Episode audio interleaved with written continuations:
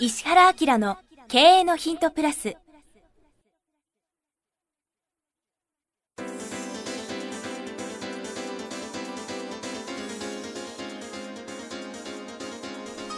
ポッドキャスト石原明の経営のヒントプラスは勝てるビジネスモデルや売れる仕組みの作り方。経営者や起業家が持っておくべき能力とその磨き方。リーダーの育成や強い組織の作り方などについて経営コンサルタントの石原明がリスナーの皆様からのご質問に直接お答えする形でお伝えしていく番組です。企業を継続発展させるためのノウハウを提供する日本経営教育研究所がお届けいたします。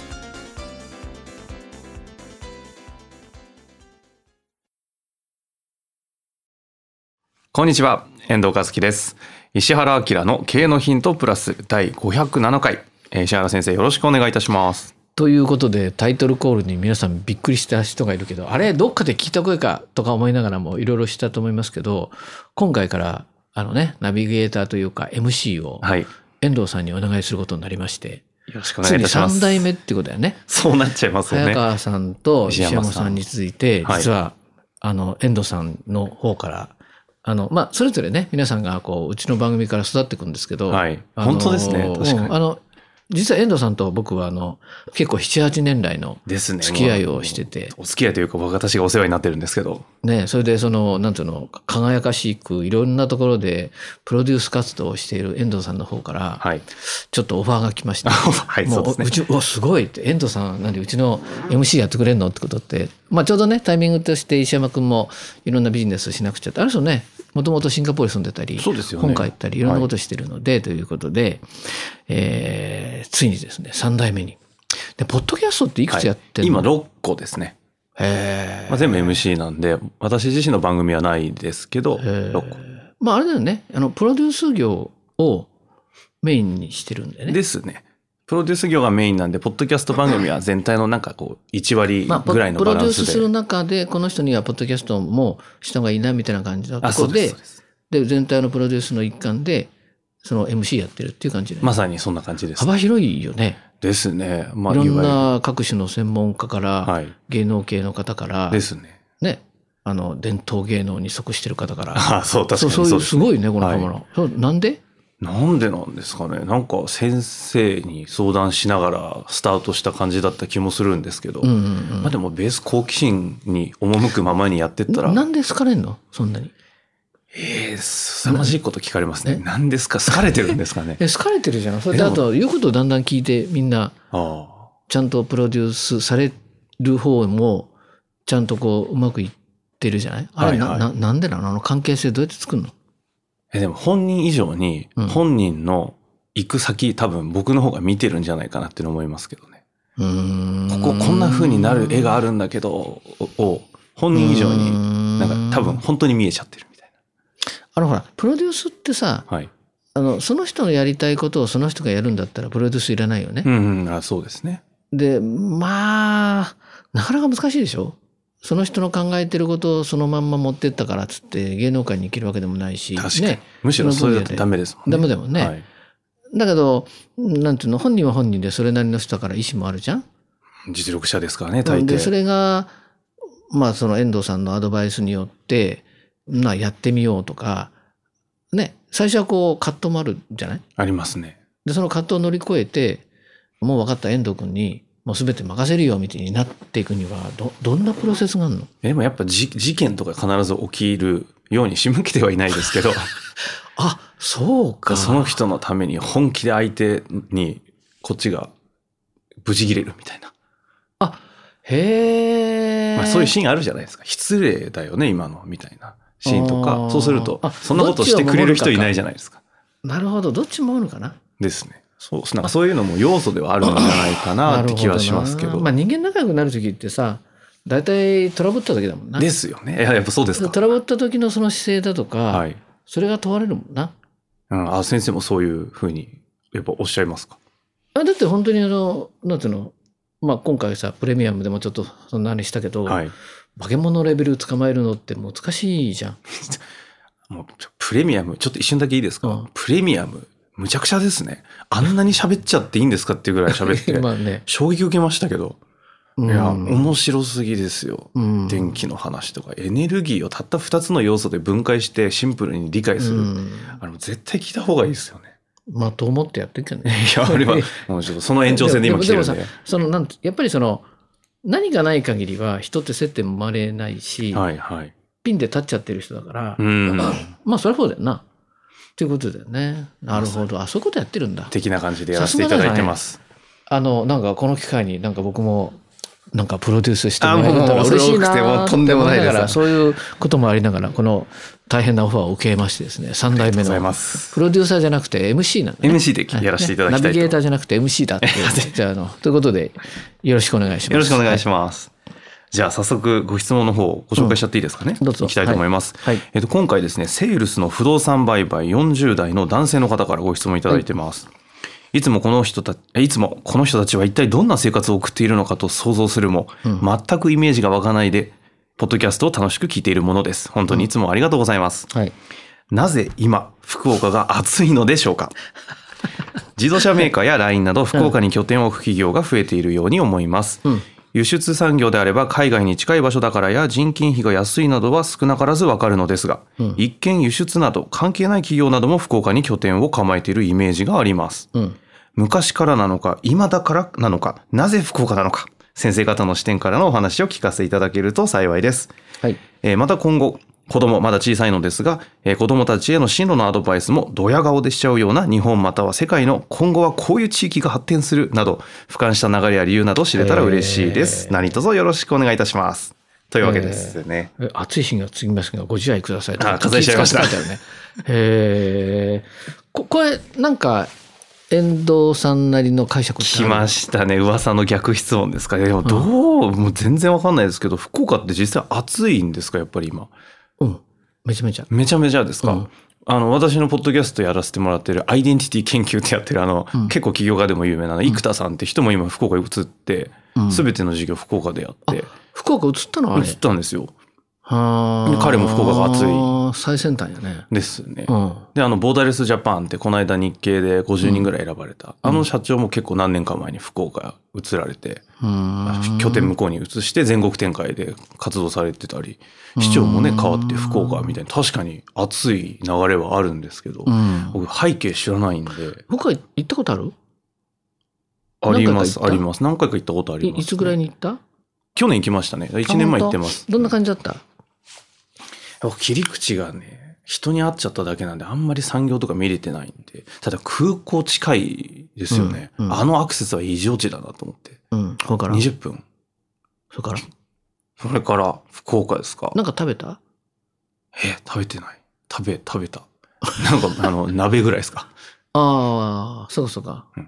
味は？いや味は？あんまり、あ味うん。まあ普通か。ですね。僕、九州一応出身なんで、あそうか。あの、元々の大元でたどると、九州なんで。ああ、その、まあ食事とかごご先祖がね。そうですうーん。いや、もうここに関しては全然、あの、話せる余地なしなので、先生にぜひお聞きしたいしたいんですけど。あの、不動産が、はい。不動産全体がどうなっていくかっていうの予測ってある？え？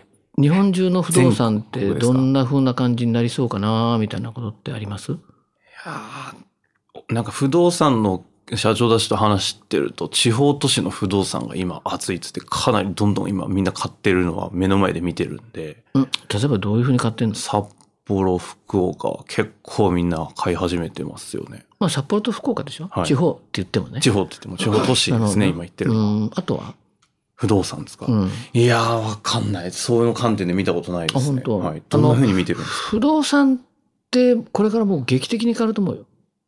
どんな感じなんです例えば、かはい。まあ商業地とかっていうけど、駅前の本当にその、なんだろう、商用立地の場所がどんどん上がり、ほうほうそれ以外はどんどん下がる。地方とかの所有立地？うん、東京都内。東京の。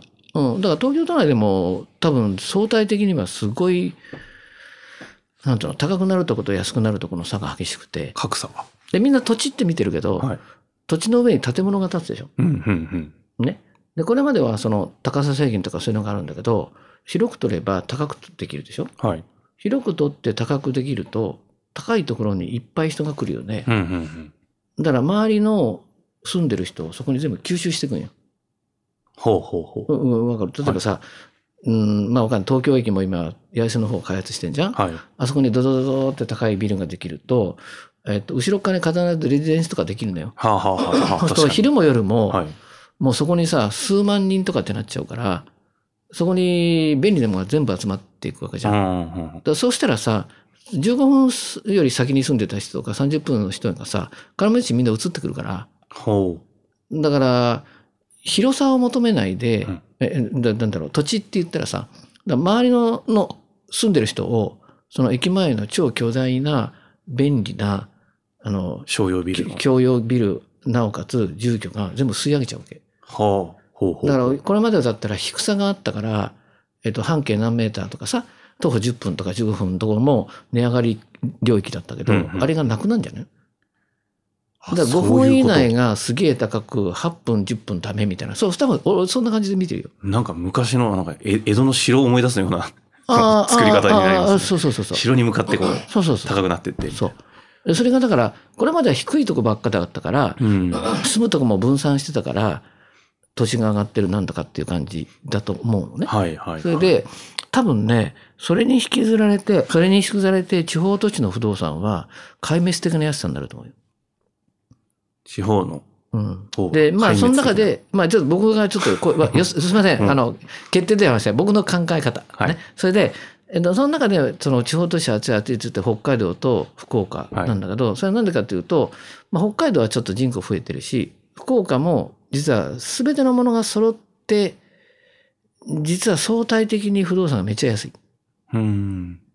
うん。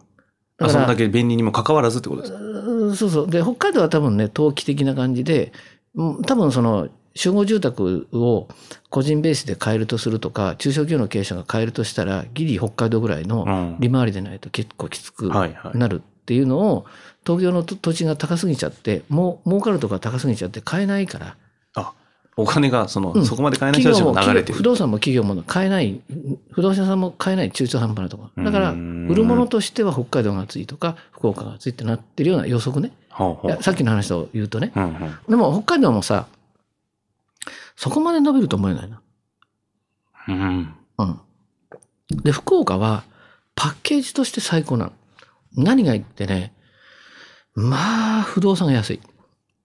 東京に比べて。ほだから例えば、東京だったら100万のレジデンスが、下手すると20万じゃないかな。う。うん。うん。だから、なんだろう。東京都内ですごくいいとこ住もうとすると、どれくらいの広さなんだろうね？レジデンス、ど、どんな感じですか ?3、2L とか 3L とかですか？そうそう。それが、3L で普通に80とかあったら、なるでしょ？70、80万いきますよ、ね。もうそう王様みたいになっちゃうの？福岡行くと。あだから、冷静に考えて、何この広さっていうのが、もう普通に借りれて、あ。あで、え実はね、これちょっとあれだけど、男性の数と女性の数が圧倒的に女性が多いんだよ、不動かね。それは。普通の人が行っ聞いたことありますてモテちゃうらしいんだよね。はいはい。言い方ね。いやいやいやなるほんとほんとほんとはいはい。まあ、需要とバランそれから。物が美味しい、うんうん。移動が楽、うん東京もすぐ通えちゃうぐらいっていう感じ。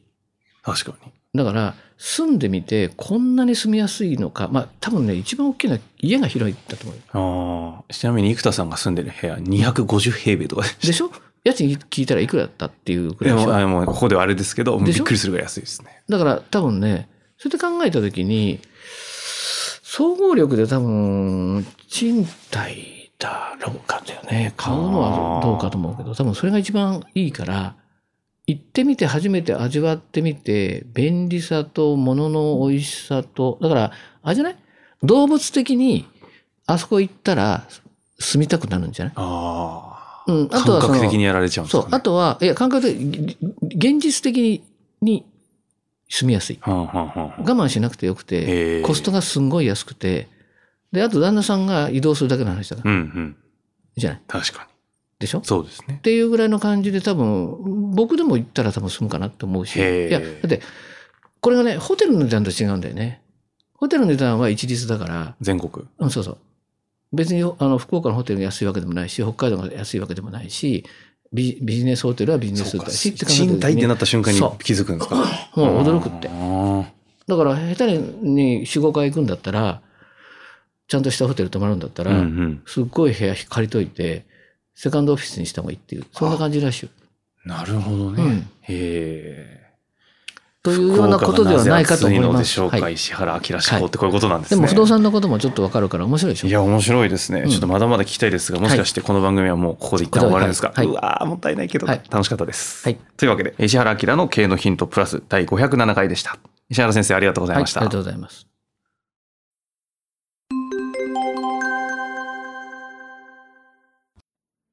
番組よりお知らせがございます。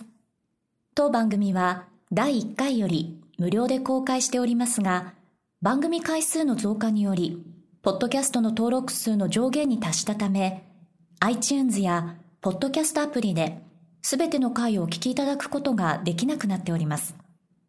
ウェブサイトでは、第1回からすべての回をお聞きいただけますので、ウェブサイト、石原明 .com のポッドキャストのバナーからアクセスしていただき、経営のヒントプラスをお楽しみください。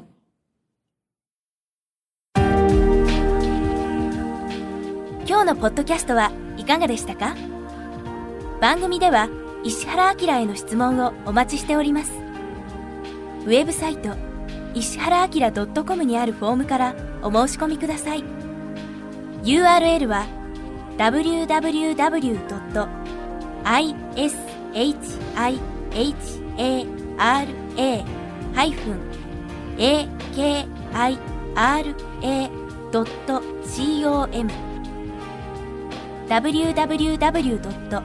石原 -akira.com です。それではまたお耳にかかりましょう。ごきげんよう。さようなら。